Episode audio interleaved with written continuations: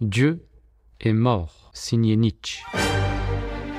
Si cette parole a été le cri de guerre de l'athéisme militant, elle a été pour moi une véritable source d'inspiration et de transformation intérieure. L'athéisme philosophique de Nietzsche a paradoxalement réveillé et stimulé ma quête intérieure de Dieu. De manière générale, la philosophie, en tant qu'aspiration à la sagesse, a énormément contribué à nourrir mon cheminement spirituel et à comprendre le sens profond de ma religion.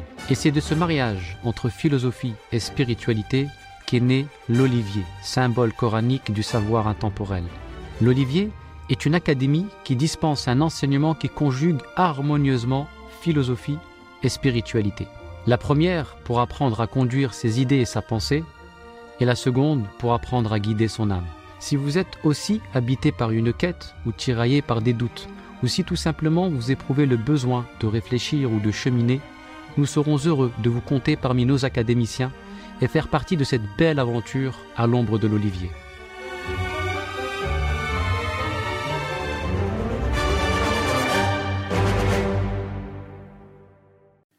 Au lendemain de la bataille du fossé, les musulmans s'étaient imposés face aux Quraysh, et le rapport de force était désormais en leur faveur.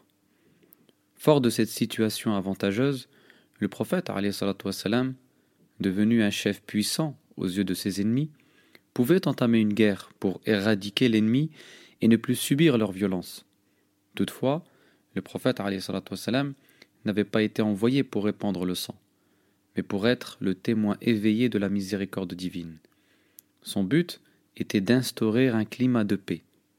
D'ailleurs, quelques mois après la bataille du fossé, il fait l'expérience d'une vision dans laquelle il se voit accéder, en compagnie de ses fidèles, dans le sanctuaire sacré de la Mecque. Le message était clair.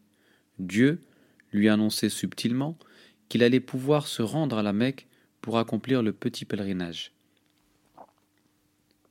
Le prophète sallallahu alayhi wa sallam en informe aussitôt ses compagnons et leur suggère de se préparer pour le voyage. Quelques jours plus tard, les musulmans se mettent en route, avec pour ordre prophétique de ne prendre aucune arme de combat. L'ennemi est très vite informé de la situation et dépêche quelques émissaires pour dissuader le prophète d'entrer à la Mecque, mais en vain. Il décide alors d'envoyer Khalid ibn al-Walid à la tête de 200 hommes pour stopper les pèlerins. Un éclaireur en informe le prophète sallallahu sallam qui change aussitôt de chemin. Arrivé sur la plaine d'Al-Hudaybiyah, à l'entrée de la Mecque, la chamelle du prophète sallallahu sallam, Qaswa, refuse d'avancer, comme l'avait fait l'éléphant d'Abraha. Le prophète sallam, comprend qu'il s'agit d'une indication divine et ordonne à ses compagnons d'établir à cet endroit précis leur campement. Obstinés, les Quraysh ne sont pas prêts à laisser entrer les musulmans même s'ils n'avaient d'autre intention que d'effectuer le petit pèlerinage.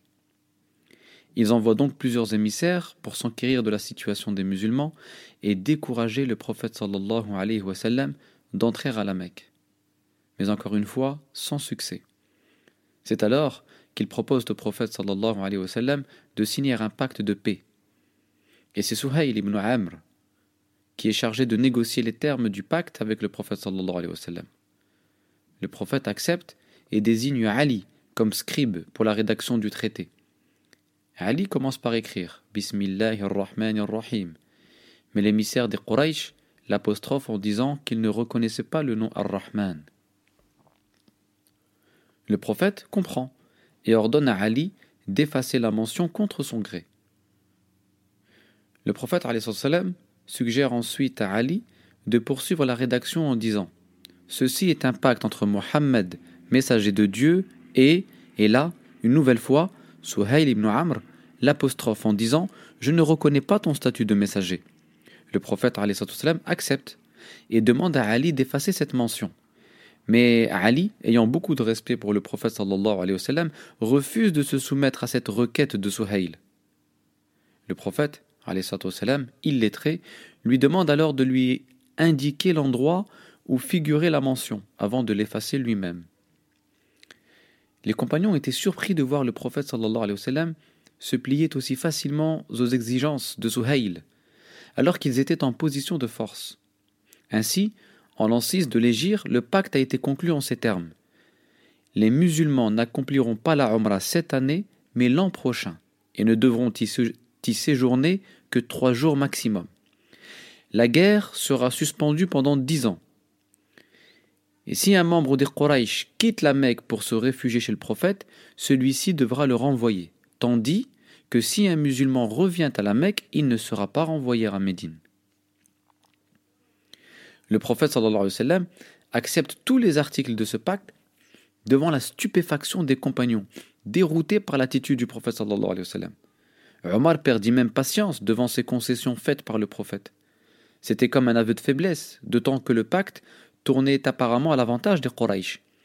Après la conclusion de ce pacte, les musulmans retournent sur leurs pas, avec beaucoup de déception. Mais le temps a fini par donner raison au prophète sallallahu alayhi qui en réalité a fait preuve d'une intelligence et d'une sagesse extraordinaire dans la signature de ce pacte. Car ce pacte a permis de renforcer les rangs des musulmans. En effet, en signant ce traité, le prophète a créé les conditions nécessaires à la transmission sereine de son message.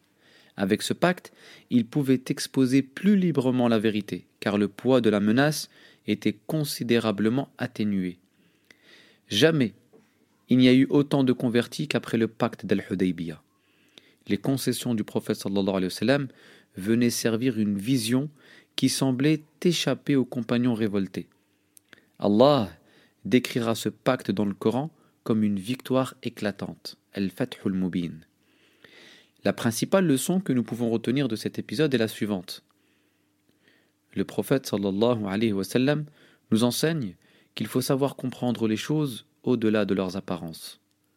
Une apparente injustice peut contenir les graines d'une ouverture éclatante.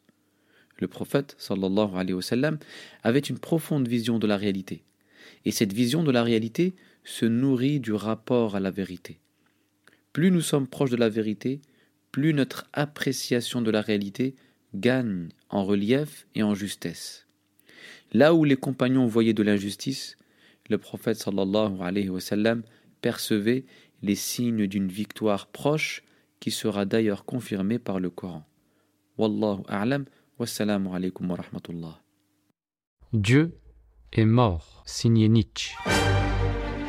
Si cette parole a été le cri de guerre de l'athéisme militant, elle a été pour moi une véritable source d'inspiration et de transformation intérieure. L'athéisme philosophique de Nietzsche a paradoxalement réveillé et stimulé ma quête intérieure de Dieu.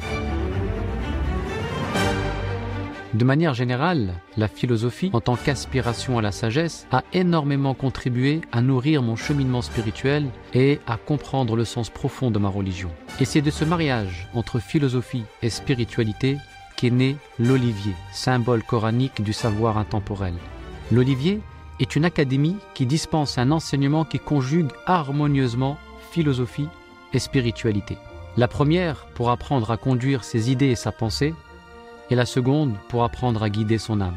Si vous êtes aussi habité par une quête ou tiraillé par des doutes, ou si tout simplement vous éprouvez le besoin de réfléchir ou de cheminer, nous serons heureux de vous compter parmi nos académiciens et faire partie de cette belle aventure à l'ombre de l'olivier.